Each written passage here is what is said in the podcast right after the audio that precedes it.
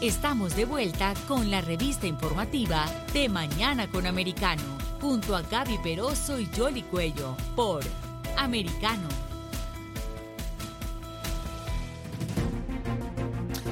Aquí seguimos con ustedes en De Mañana con Americano y vamos a, hablar de este tema que quizás hizo titulares a nivel nacional. Ustedes recordarán porque justo ya se va a cumplir el primer aniversario, porque fue un 24 de junio del año pasado, del 2021 cuando sorpresivamente colapsó un edificio aquí en el estado de la Florida, en el área de Surfside.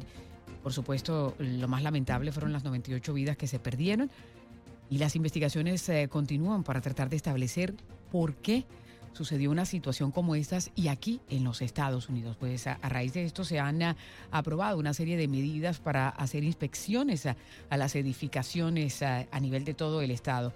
Y eso que eh, curiosamente ya en dos de esos condados del estado de la Florida, en uno de ellos donde estaba ubicado este edificio, en el condado Miami-Dade, pues ya estaba establecido que cada 40 años se tenía que hacer una inspección de las estructuras. Ah, pero claro, lo importante es aprender de estas tragedias para que no vuelva a suceder y se ha aprobado una legislación recientemente aquí en el Estado. Vamos a saludar a Daniel Pérez, él es miembro de la Cámara de Representantes de la Florida, para conversar con él un poco sobre este y otros temas que también conciernen al Estado. Representante, ¿cómo está? Bienvenido de Mañana con Americano.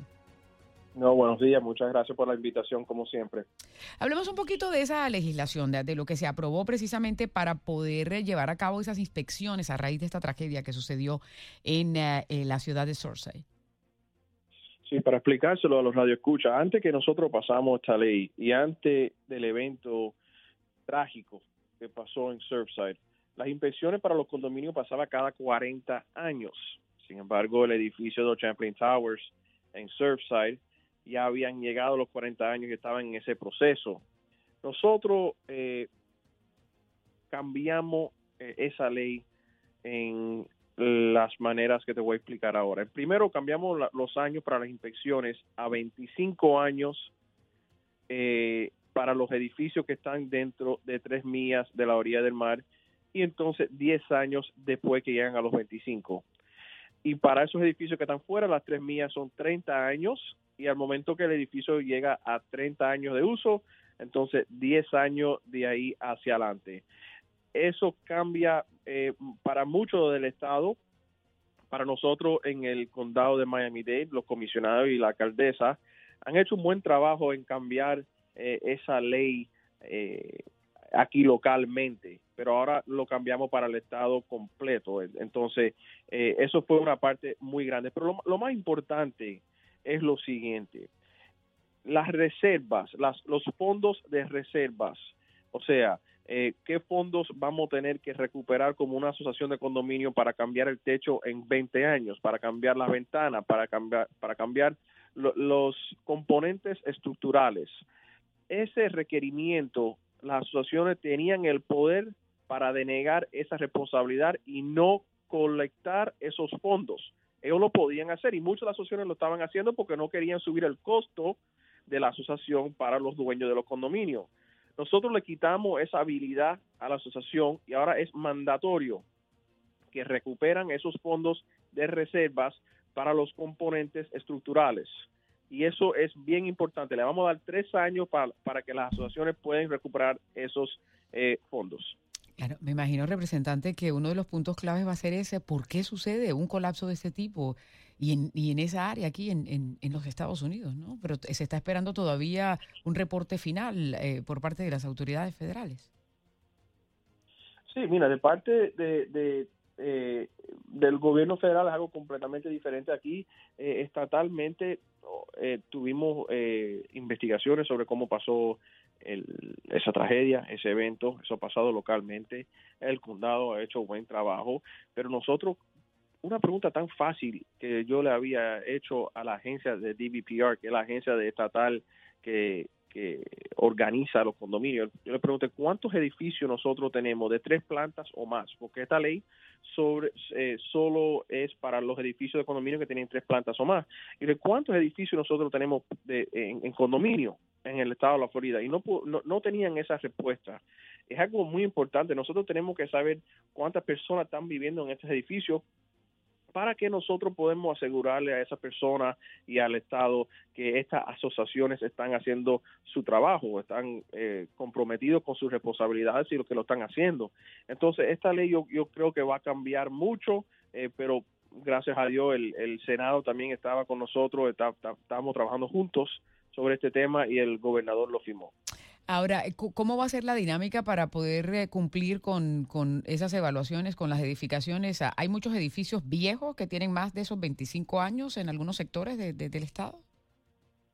Sí, hay edificios que, tienen más de 25 años que, viven dentro de tres millas de la orilla del mar y todos, ese, todos esos edificios van a tener que empezar el proceso de lo que nosotros estamos llamando el milestone inspection, las inspecciones eh, que lo van a tener que hacer cada 25 años. Eh, eso lo van a tener que empezar y también van a tener que recuperar esos fondos de reserva que como te expliqué hace unos cuantos minutos, vamos a tener que, que darle tres años. Inicialmente la ley le iba a dar 12 meses para recuperar estos fondos. Pero obviamente hablamos con muchos de los dueños de los condominios y nos explicaron que el, fiscalmente le iba a doler mucho eh, eh, a, los dueños de los condominios porque va a ser mucho dinero que van a tener que pagar para esos condominios que no han pagado nada sobre la reserva de, eh, de, los componentes estructurales. Entonces le íbamos a dar, o bueno, le, dimos tres años para recuperar esos fondos. Sobre todo porque eso me imagino, eh, eh, representante, es un punto clave, ¿no? Eh, en los condominios cuando se trata de aumentar o hacer algunas adjudicaciones o assessment especiales, siempre hay dificultades y más hoy que nunca cuando estamos eh, en un proceso inflacionario en los Estados Unidos. Me gustaría hablar un poquito sobre eso. En la legislatura ustedes eh, eh, tomaron algunas iniciativas para aliviar lo que de pronto se está viviendo en el, en el país y en particular en el estado de la Florida. ¿Hicieron algo al respecto?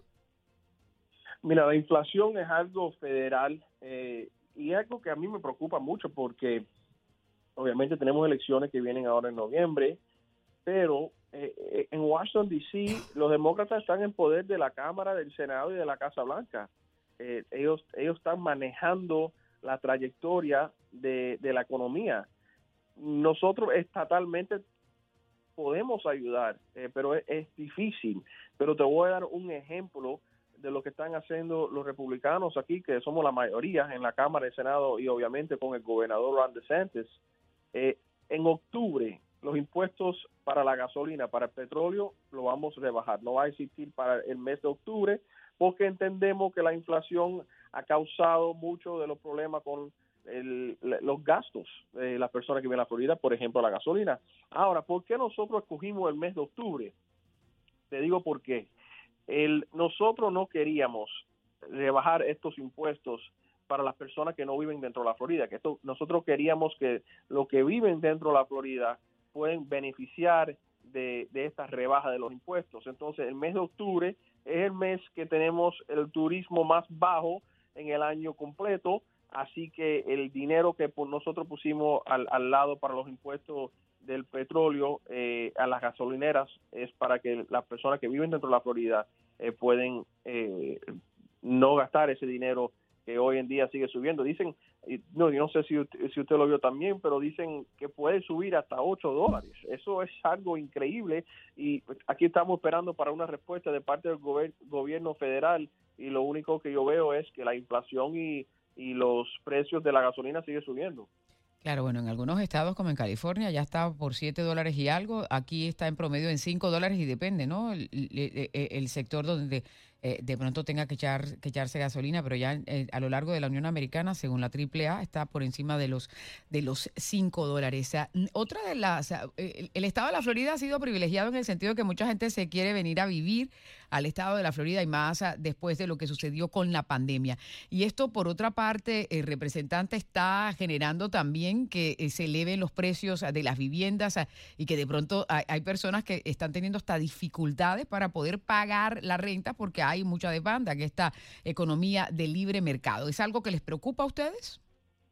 Claro, es algo que nos preocupa, nos estamos mirando, eh, eso es eh, está subiendo día tras día y también si nosotros vemos ahora el gobierno federal subió los intereses. Ya estamos creo que por 6.2, 6.3 para los intereses, que eso lo maneja el mercado, pero también lo maneja el, el gobierno federal y ellos siguen subiendo esos intereses va a ser más difícil para poder comprar una casa eh, residencial, pero también a la misma vez, si eso sube, también van a subir la renta, porque menos personas van a poder tener los fondos para comprar una casa para su familia. Así que, mira, e, esto es un gran problema que nosotros tenemos, no solo porque se están moviendo las personas para Florida, yo quiero que todo el mundo se mueva para Florida, que nosotros por eso por eso tenemos la puerta abierta, por eso la economía está, eh, eh, se está manejando tan bien dentro del estado de la Florida, por eso hay tantos trabajos eh, que, que, que, ya no existen, porque muchas muchas personas llegan aquí e inmediatamente encuentran trabajo. Eso es una historia diferente en comparación a muchos de los otros estados. Yo me siento orgulloso de ser una, una persona de la legislatura, pero también como persona de la Florida. Eh, nosotros queremos y invitamos a todos que vengan a, la Florida, específicamente a Miami. Eh, pero sí, no, estamos de acuerdo contigo que con eso va a subir eh, mucho de, de, los precios porque no hay tantas opciones. Si una persona hoy en día va a ver para, para rentar una casa, muchos de los edificios ya ni, ni tienen ni tienen habilidad para rentarle un apartamento porque no hay, no hay. Eh, pero sí, eso, eso también es algo que, estamos mirando también. ¿Y hay alguna solución como a, corto plazo? Porque claro, si hay que construir, también todo el precio de la construcción está eh, eh, bastante elevado. ¿Hay algunos planes y proyectos de pronto en, en, eh, en conjunto con el Estado, algunos de los condados y también a nivel federal? bueno, a nivel federal no, no puedo hablar sobre ese tema, ellos, ellos hacen sus cosas y, y, yo no sé qué planes ellos tienen, pero sí te puedo decir que nosotros aquí en el estado de la Florida pusimos más de 100 millones de dólares eh, para lo que se llama affordable housing, pero no solo para personas de bajos recursos, pero también para lo que se llama workforce housing. Esos son personas eh, profesionales que, que, están empezando su carrera eh, y no pueden, no tienen el dinero para la para poder comprar casas o, o rentar casas porque está demasiado alto los precios. También a la misma vez pasamos otros 100 millones de dólares para lo que se llama Hometown Heroes. Esos son personas eh, como los first responders, las enfermeras, eh, los policías, bomberos, maestros. Nosotros lo vamos a ayudar con el down payment inicial para comprar su primera casa. Eso nunca existía, pero queremos ayudar a esas personas que están ayudando a nuestra comunidad y lo estamos ayudando con esos fondos para inicialmente empezar sus vidas con comprarse eh, una casa, una vivienda.